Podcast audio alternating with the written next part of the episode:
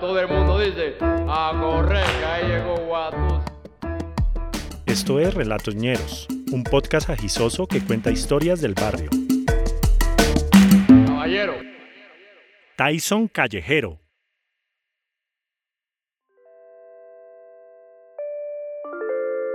No hay cosa más ñera y divertida que colarse a una fiesta.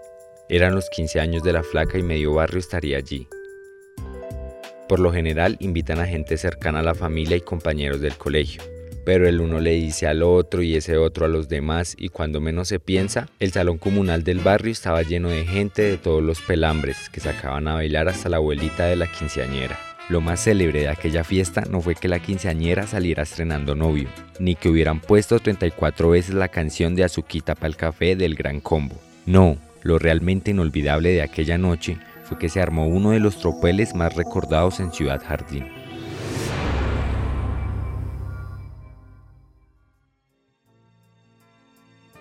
Sí, yo me acuerdo.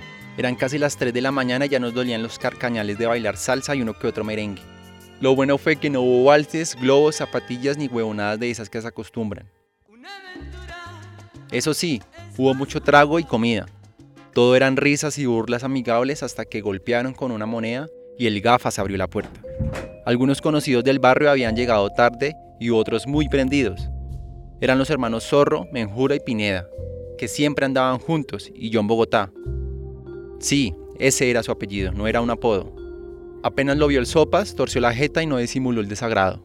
Tenía su guardado con el Bogotá, y de una buscó a alguien para desahogarse. Claro, fue a sentarse al lado mío y me contó que unos meses atrás habían estado en otra fiesta donde los Arabanda, y en medio de la borrachera, Andrea había invitado a todo el mundo a Huaté, el pueblo de sus abuelos.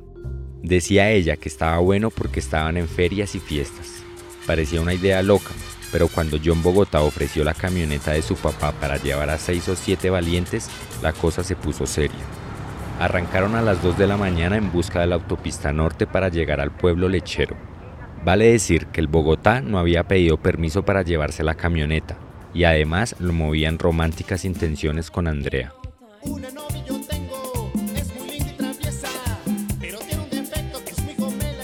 Dice que fue un viaje rápido y animado por los huecos de la carretera.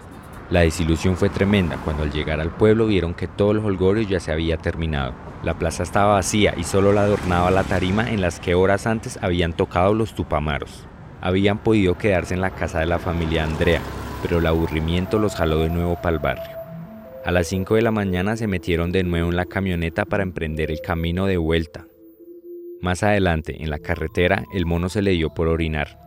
Decía que iba a perder la vejiga si no paraban un momento. Como es costumbre, todos los hombres se bajaron a mear al lado de la vía mientras Andrea, en la camioneta, rechazaba por tercera vez en la noche al pobre John Bogotá. El mono, buscando privacidad, perdió el equilibrio y con el pipí en la mano fue a parar entero a la zanja llena de agua picha. Cerón, el Muelas, el Machao y el Sopas lo rescataron mientras se reventaban a carcajadas. John Bogotá, que no quería dejarlo subir en ese estado a su camioneta. No, mono, me va a volver mierda al carro de mi papá. Ahí fue cuando el Sopas se emputó con John por su falta de solidaridad. Fue una discusión airada con un par de madrazos, pero nada más. A todos metidos en la camioneta les tocó aguantarse el olor a podrido del mono durante el viaje. El Sopas ya estaba perdonando el impasse cuando pasaban por el segundo puente. John Bogotá se estaba quedando dormido frente al volante y el Sopas lo tuvo que despertar de un grito para salvarles la vida a todos. ¿Este bobo ahora nos va a matar a todos? Una noche infernal y maloliente que el Sopas no olvidaba si estuviera en la fiesta de 15 de la flaca. Cierto, esa noche el Sopas miraba con odio a John, pero el Bogotá estaba igual o más borracho que el Sopas y no se pillaba nada de la camorra. La debacle vino cuando se cruzaron en la puerta del baño minutos más tarde. Uno salía y el otro entraba. Se cruzaron miradas de odio, de resentimiento puro. El Sopas entró, echó pasador y vio que el lavamanos estaba lleno del típico vómito rosado de los borrachos. De la piedra que le dio se le olvidó orinar y salió del baño para armar tremendo escándalo. Hola, hijo de puta, ¿va a dejar el baño así? ¿Usted no sea sapo? ¿Le consta que fui yo? Entonces, ¿quién iba a ser? Si el único cerdo que ha entrado es usted. Sí, no sería usted el que se vomitó, hijo de puta. Nada raro sería con esa cara de marrano. Seré marrano y puta, pero yo no dejo botados a mis amigos. Tras de ladrón bufón esta gonorrea me tocó mandar a lavar el carro. Pues me importa un culo. Entonces, ¿qué va a hacer, bobo marica? Pues camine para afuera y puta y nos damos en la jeta. Y así fue como, a la vista de todos, salieron a la calle el Sopas y John Bogotá.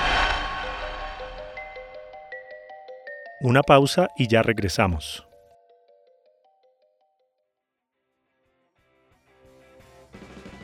La revista Hecatombe es un medio de comunicación alternativo que trabaja desde el periodismo de opinión y la formación política ciudadana para la democracia.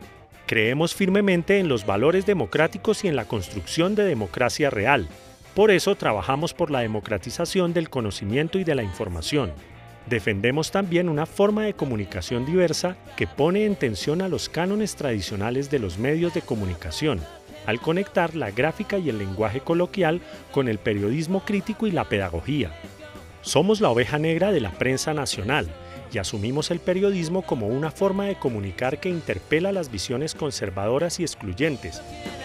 Somos Revista Hecatombe. Encuéntranos en Twitter, Instagram y Facebook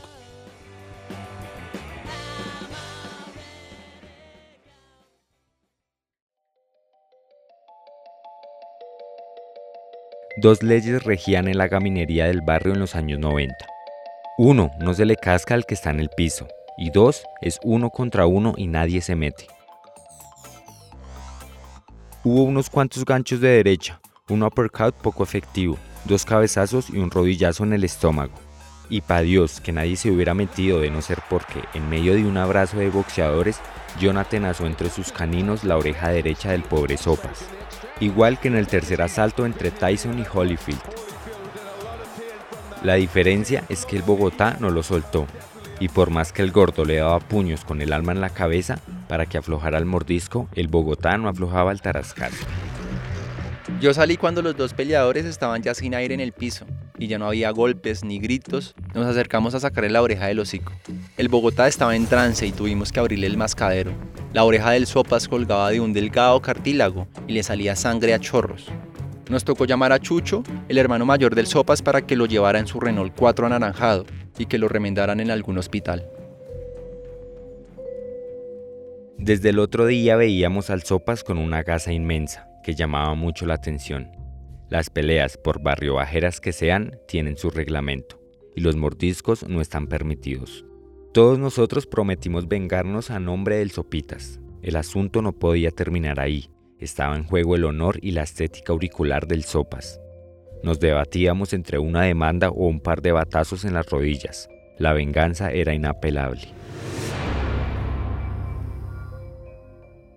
Sí, pero lo que pasó fue que unos días después, cuando el sopa ya tenía esa gasa amarillenta y la oreja, aunque deforme, estaba de nuevo en su sitio. Íbamos en parche para los billares cuando los vimos juntos hartando cerveza en el cilantro. Estaban sentados en una silla de palo, se reían, se hacían chistes, se daban palmaditas en el hombro y se miraban a los ojos. Hasta parecían los mejores amigos del barrio. mi hermano del alma, realmente el amigo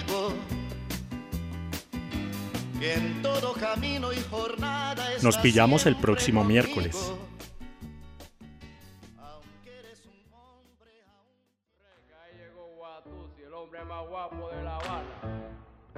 Agradecemos por sus aportes a nuestros donantes en Patreon. Y le damos la bienvenida a nuestros nuevos oyentes y seguidores. Un saludo especial a Sara Bautista en México y a Daniel Gónima que siempre nos ha apoyado en nuestro proyecto. Relatos Ñeros es una producción de la Chucua Records en Bogotá. JJ Muñoz es el editor general. Daniela Muñoz hace el chequeo de datos y es nuestra coordinadora general. Steven Torres y Felipe Umbarila investigan, hacen la mezcla y el diseño de imágenes y sonido. Si les gustó esta historia y quieren apoyarnos, pueden hacernos un aporte para seguir haciendo posible este podcast. Visiten nuestro perfil en Instagram arroba la Records y allí encontrarán la forma de ayudarnos. De vuelta les enviaremos un saludo en uno de nuestros capítulos y se convertirán para siempre en nuestros ñeros y ñeras del alma.